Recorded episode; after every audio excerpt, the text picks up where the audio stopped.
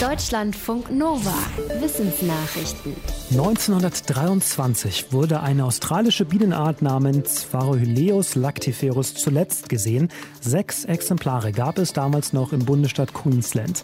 Forschende der Flinders Uni in Melbourne wollten wissen, ob die Bienen wirklich ausgestorben sind und haben sich in New South Wales und Queensland auf die Suche gemacht und mit Erfolg.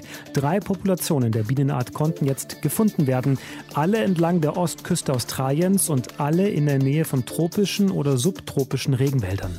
Laut den Forschenden sind die Bienen auf bestimmte Blumen und Blüten von Bäumen angewiesen, die nur in diesen Regionen wachsen, zum Beispiel dem australischen Feuerradbaum. Allerdings ist vor allem die Ostküste Australiens dicht besiedelt. Deshalb seien die Bienen auch weiterhin gefährdet, durch menschliche Besiedlung oder durch Waldbrände ihren Lebensraum zu verlieren.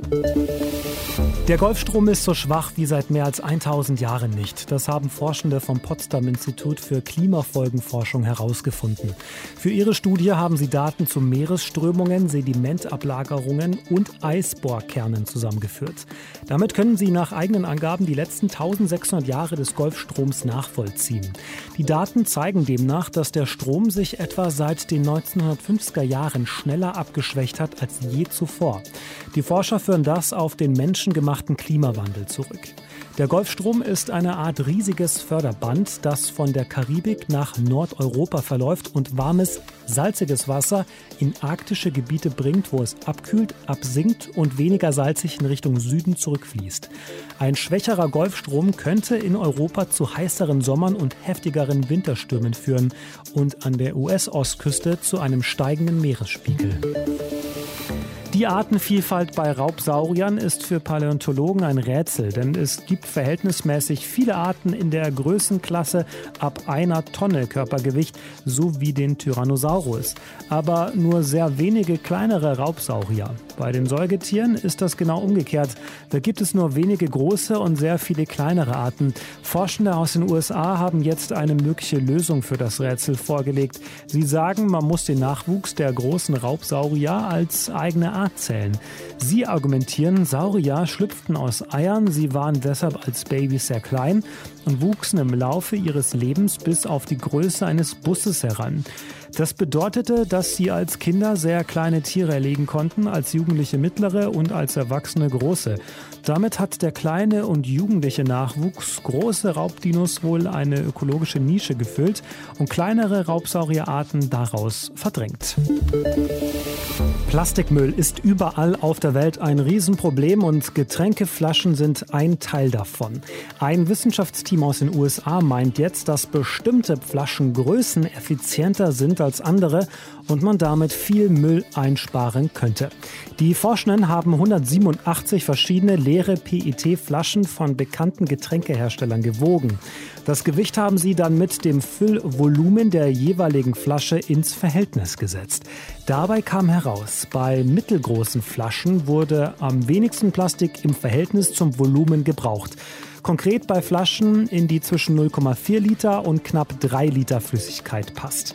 Bei kleineren Flaschen wurde mehr Material im Verhältnis zum Getränkevolumen gebraucht, aber überraschenderweise auch bei sehr großen Flaschen.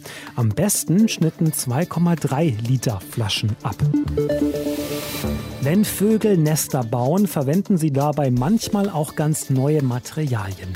Bei Zebrafinken hängt diese Offenheit für Innovationen wohl auch davon ab, welche Erfahrungen sie damit in der Vergangenheit gemacht haben. Das haben Forschende aus Kanada herausgefunden. In Laborversuchen haben sie mehreren Zebrafinkenpaaren zwei Sorten Material zur Verfügung gestellt. Kokosfasern, die kannten die Vögel schon, und als neues Material weißes Garn. Die Zebra-Finkenpaare, die mit Kokosfasernestern in der letzten Brutzeit erfolgreich Nachwuchs großgezogen hatten, nutzten auch für die neuen Nester das quasi traditionelle Material. Die Paare, deren Küken nicht geschlüpft oder gestorben waren, bauten auch einen großen Anteil Garn mit in die Nester ein. Die Forschenden schließen daraus, dass Zebrafinken ihre Nestbautechnik nach dem Trial-and-Error-Prinzip anpassen und dabei auch vergangene Lernerfahrungen eine Rolle spielen. Eineige Zwillinge sind gar nicht so selten, wenn es um unsere kosmische Nachbarschaft geht. Forschende der Astronomie der University of California haben sich mal Sternensysteme im Umkreis von 3000 Lichtjahren angeschaut, die etwas weiter auseinander stehen. Dafür haben sie das Weltraumteleskop Gaia genutzt, das in seinem Doppelsternkatalog bisher 200 Sternenpaare verzeichnet hatte. Die Forschenden haben jetzt dabei herausgefunden, es sind deutlich mehr, mindestens 1, 1,3 Millionen Doppelsternsysteme gibt es. Die meisten davon sind so ähnlich wie unsere Sonne, die selbst früher auch mal Geschwister hatte. Und egal wie weit die Doppelsterne voneinander entfernt sind, in diesen Systemen sind sich die beiden Partner meist auffallend ähnlich, mit annähernd gleicher Masse zum Beispiel. Erstaunlich ist das vor allem deshalb, weil die Sterne teilweise Hunderte bis Tausende von astronomischen Einheiten voneinander entfernt sind. Laut den Forschern sind sie wohl in einer Gaswolke entstanden, wurden dann aber durch äußere Einflüsse voneinander getrennt. Deutschlandfunk Nova